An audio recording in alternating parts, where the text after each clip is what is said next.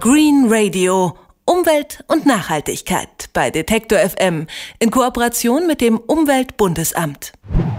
Wenn wir ein Glas Wasser betrachten, dann sehen wir eine klare Flüssigkeit. Dass sich einmal Salze, Öle oder auch Schadstoffe darin befunden haben, kann man nicht mehr erkennen. Also, wie bekommt man die Stoffe wieder raus, sodass man das Wasser wieder trinken kann, seine Blumen gießen kann oder seine Wäsche damit waschen kann? An dieser Frage forschen Wissenschaft und Industrie.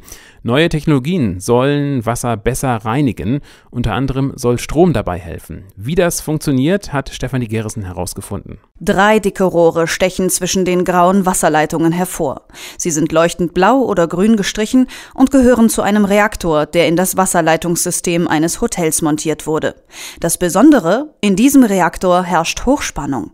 Das Wasser darin wird unter Strom gesetzt. Entwickelt hat diesen Reaktor Marian Wilk. Dessen Firma Aquon hat sechs Jahre lang an dem High-Tension-System, kurz HTS, geforscht. Damit soll das Wasser sauberer werden, erklärt Marian Wilk. Wenn Sie Wasserhochspannung aussetzen, dann verändern Sie die Struktur von gelösten und ungelösten Stoffen, die sich im Wasser befinden. Mit Struktur meinen wir die Oberflächenladung von Partikeln, von Ölen, von organischen Substanzen wie zum Beispiel Legionellen oder Pseudomonaden. Alles Stoffe, die man nicht im Wasser haben will, weil sie ansonsten entweder das Wasser verunreinigen bzw. Menschen krank machen. Schadstoffe oder Bakterien wie Legionellen werden unschädlich gemacht. Durch die Behandlung mit Strom können sie leichter gefiltert werden und das ohne Chemie. Auch das Fraunhofer Institut für Grenzflächen und Bioverfahrenstechnik bewertet das High-Tension-System als vielversprechende Technologie. Dabei ist das Prinzip von Hochspannungssystemen nicht neu. In der analytischen Chemie werden ähnliche Verfahren bereits angewendet, sagt Alexander Karos, der für das Fraunhofer Institut HTS untersucht hat. Das ist eine Sache, die ist aus der Literatur bekannt und es gibt auch viele äh, technische Bereiche, in denen sowas schon angewendet wird, sind zum Beispiel, also Elektrophorese, ich weiß nicht, ob Ihnen das was sagt, in der, äh, in der Analytik zum Beispiel.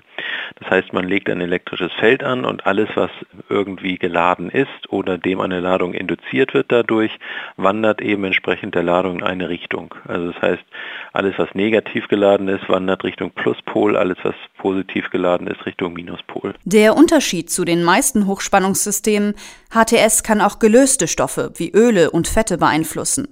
Hochspannungssysteme wie HTS haben Vorteile gegenüber herkömmlicher Wasseraufbereitung. Setzt man Wasser unter Strom, ist die Aufbereitung klimafreundlicher, nachhaltiger und energie- und ressourcenschonend, glaubt Marian Wilk. Wenn wir diese vier Punkte einzeln betrachten, dann werden Sie feststellen, dass wir in Trink- und Brauchwassersystemen komplett auf Chemie und Salz verzichten können dass wir die natürlich im Wasser vorkommenden Mineralien, zum Beispiel Calcium und Magnesium, im Wasser belassen dass wir bei der Abwasserbehandlung wesentlich weniger bzw. häufig gar keine Chemie benötigen, dass wir bei der Warmwasser- oder Kühlwassererzeugung bis zu 80 Prozent Energie einsparen, weil die isolierende Deckschicht nicht vorhanden ist. Wir ermöglichen saubere Prozesse und Kreisläufe. Auch Reparaturkosten will Marian Wilk mit HTS senken. Verkalkte Waschmaschinen, wie man sie aus der Werbung kennt, soll es nicht mehr geben. Außerdem wird weniger Wasser verbraucht. Aber HTS reicht nicht aus, um verseuchtes oder stark verschmutztes Wasser vollständig zu reinigen. In den meisten Fällen können solche Hochspannungssysteme nur zusätzlich eingesetzt werden. In der Praxis sind sie bisher selten. Dazu ist die Technologie noch viel zu jung und es gibt natürlich auch im Markt Beharrungskräfte, die dem noch entgegenstehen. Wir sind aber sicher, dass wir im Rahmen der Kooperation mit dem Fraunhofer Institut IGB aus Stuttgart und den EU-Forschungsprojekten, die wir momentan abarbeiten, eine so große Marktakzeptanz bekommen werden, dass in der Zukunft HTS als Standard in Warmwassersystemen bzw. Trinkwasseranlagen oder bei der Industriewasseraufbereitung zum Einsatz kommen wird. Bei den EU-Projekten geht es darum, nachhaltige Verfahren für Wasseraufbereitung zu entwickeln. Auch das Fraunhofer Institut hält Hochspannungssysteme für zukunftsträchtig. Doch pauschal können diese nicht eingesetzt werden, sagt Alexander Karos vom Fraunhofer Institut Stuttgart. Also Sie müssen natürlich überhaupt unterscheiden, um was für Wasser geht es eigentlich. Sind das irgendwelche hochverseuchten industriellen Abwässer oder sind das saubere Wässer, sagen wir mal sowas wie Regenwasser oder sowas, was sie sammeln, wo vielleicht ein bisschen partikulärer Schmutz drin ist? Oder sind das irgendwelche kommunalen Abwässer, also zu gut Deutsch das, was in der Toilette unten rauskommt? Und da sind natürlich ganz andere Anforderungen, äh, ganz andere Gegebenheiten, auch ganz andere Normen und Richtlinien, die da einzuhalten sind.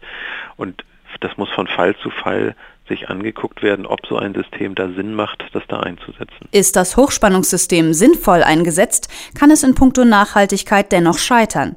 Es ist nur nachhaltig, wenn der Strom aus erneuerbaren Energien stammt. Hochspannungssysteme ergänzen herkömmliche Aufbereitungsanlagen. HTS allein reicht nicht aus, um Wasser nachhaltiger aufzubereiten, aber es ist immerhin ein erster Schritt. Green Radio Umwelt und Nachhaltigkeit bei Detektor FM in Kooperation mit dem Umweltbundesamt.